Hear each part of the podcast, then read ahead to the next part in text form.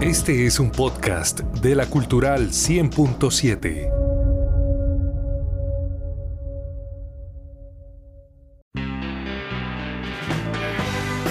En Opina Santander es el momento de fútbol vinilo con Freddy Josué Niño. La semana pasada el fútbol europeo coronó a los nuevos reyes de sus máximas competiciones de clubes. En primera medida, el Chelsea de Londres logró su segunda Champions League luego de vencer en un vibrante juego al Manchester City. Por su parte, en la Europa League, torneo que durante muchos años se conoció como Copa UEFA, un sorprendente equipo español hizo historia al derrotar al Manchester United luego de una prolongada e inolvidable definición con disparos desde el punto penal. Este equipo vestido de amarillo es el emblema de una pequeña localidad valenciana, su triunfo le dio el calificativo de ser el nuevo pequeño gigante del fútbol europeo y a España el título número 13 en esta competición. Una vez más, la historia del fútbol escribe un episodio en el que el chico se hace grande, razón de sobra para dedicarle nuestra sección de hoy al Villarreal, al querido submarino amarillo. Bienvenidos a Fútbol Vinilo.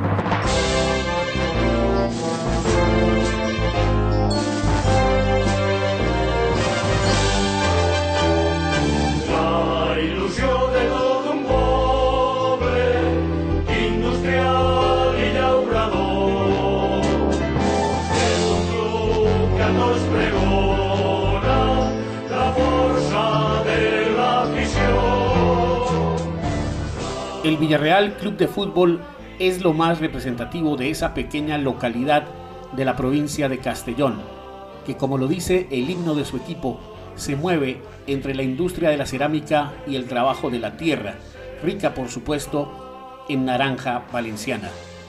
Sus poco más de 50.000 habitantes respiran fútbol especialmente desde hace 98 años cuando se fundó su equipo, el cual hizo parte de las categorías más bajas del fútbol español y que durante una época se identificó como Club Atlético Foguetecas, extraño nombre compuesto por las iniciales de sus fundadores.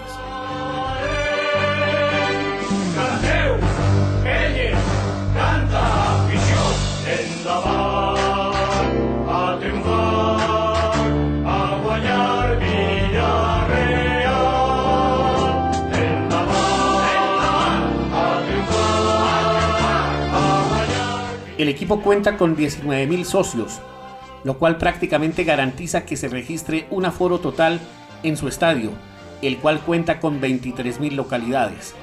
Esta cancha se inauguró en 1923 con el nombre de Cancha del Villarreal y desde 1925 hasta 2017 pasó a llamarse El Madrigal. Desde entonces y por asunto de patrocinio, un patrocinio que identifica a la industria más representativa de la ciudad, el Fortín del Villarreal pasó a llamarse La Cerámica. En los años 60 el equipo logra volver a la tercera división, nivel en el que ya había estado hacia finales de los años 50. Esto se celebró de manera bien particular, ya que el equipo empezó a mostrar un mejor nivel de juego que lo llevaría en 1970 a la segunda división del fútbol español. Amarillo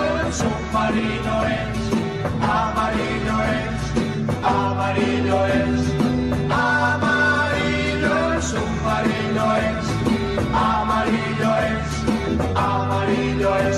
Junto a mí, a bordo están los que navegar amarán. Ya cantar van a empezar. En 1966 la banda catalana Los Mustang vendió más de 130.000 copias de su versión en español de Yellow Submarine de los Beatles, canción que con el ascenso a segunda división en el 67 se convirtió en un himno para la pequeña hinchada del Villarreal, que de paso le arrebató el remoquete que los hinchas del Cádiz sentían como propio. Después de una serie de temporadas irregulares, el Villarreal hacia 1998 logra el paso a primera, un paso efímero ya que un año después el submarino se sumergió de nuevo en la segunda división del fútbol español. Vivir así, no queremos nada más. Cielo azul y verde mar, cielo azul verde mar. El nuevo milenio consolidó el proyecto del Villarreal en primera división.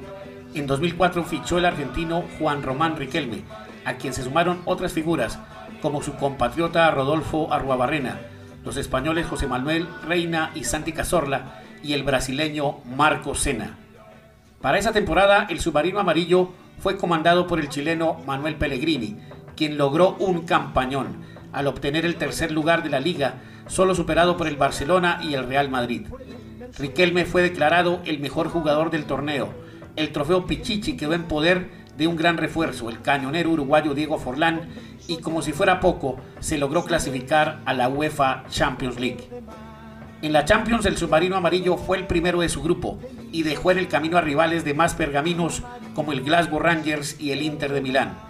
El sueño de una posible final ante el Barcelona fue frustrado por el Arsenal de Londres, quedando para el recuerdo el penal errado por Riquelme en el tiempo adicional. Amarillo es, amarillo es, amarillo es, junto a mí, a bordo están los que navegar amarán, ya cantar van a empezar. El Villarreal seguía conviviendo con el éxito. Al cierre de la Liga 2008 se asegura su mejor clasificación al lograr el subcampeonato solo superado por el Real Madrid y aventajando al Barcelona por 10 puntos. El pequeño equipo valenciano vuelve a la Champions y logra llegar a cuartos de final. Sin embargo, al cierre de esta temporada y con la salida de Manuel Pellegrini, poco a poco se va desmontando la base de jugadores suramericanos. A los ya mencionados Forlán, Riquelme y Arruabarrena se sumaron Palermo, Sorín, Godín, Diego Caña e Ibagaza. El proyecto le apunta a la cantera y logra una meritoria clasificación a semifinales de la Europa League de 2012, en la que es eliminado por el a la postre campeón, el Porto. Sin embargo, la irregularidad del equipo se ve reflejada en un desfile de técnicos que no lograron enderezar su rumbo. El submarino pierde la ruta y, para tristeza de su hinchada, se vuelve a sumergir en las aguas de la segunda división.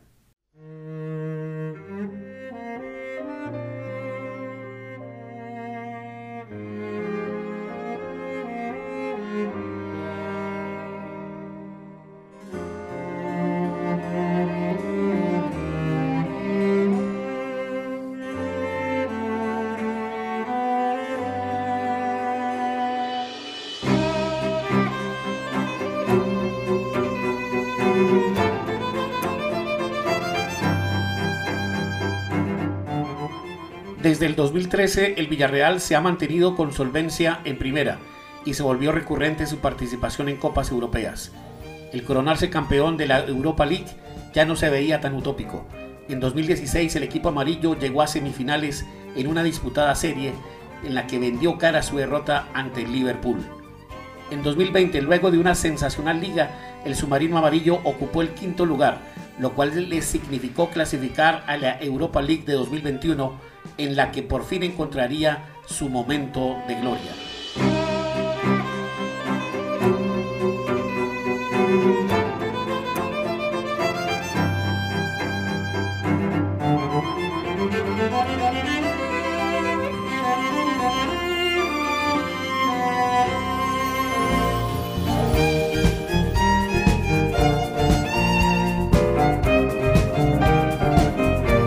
Luego de clasificar primero en su zona, el Villarreal fue dejando en el camino al Salzburgo de Austria, al Dinamo de Kiev, al Dinamo Zagreb y en contra de las apuestas dejó por fuera de la final al Arsenal de Londres.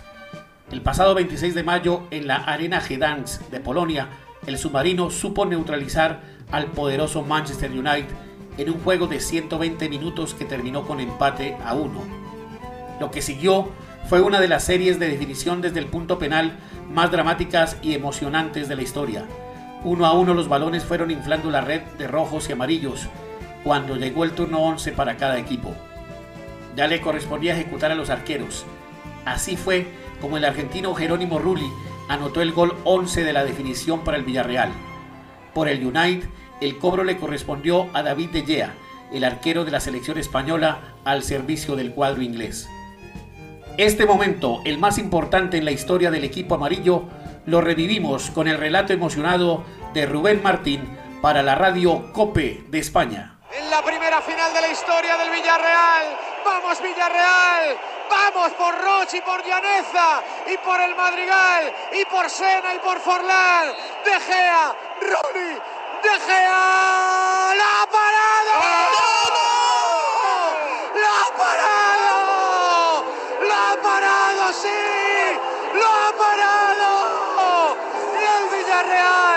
señoras y señores, el Villarreal en la primera final de su historia, después de 22 penaltis, es campeón, campeón de la Copa de la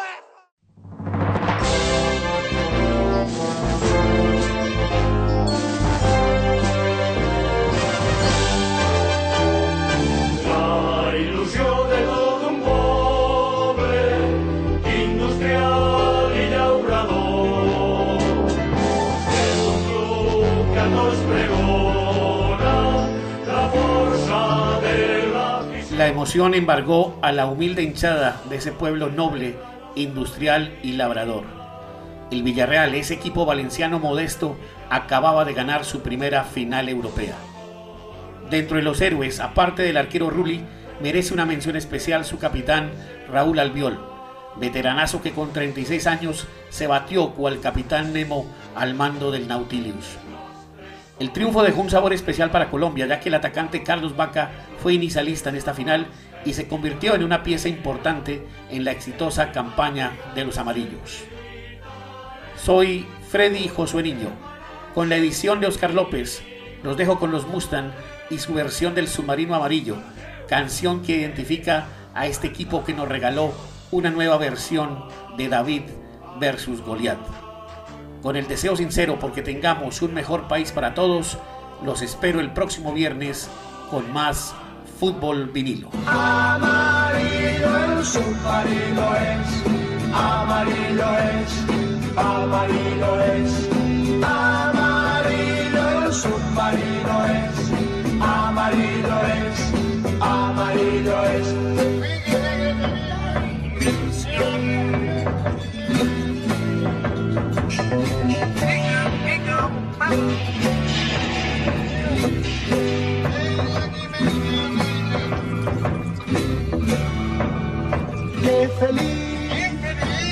así. No queremos nada más. Cielo azul y verde mar. Cielo azul, verde mar. Amarillo submarino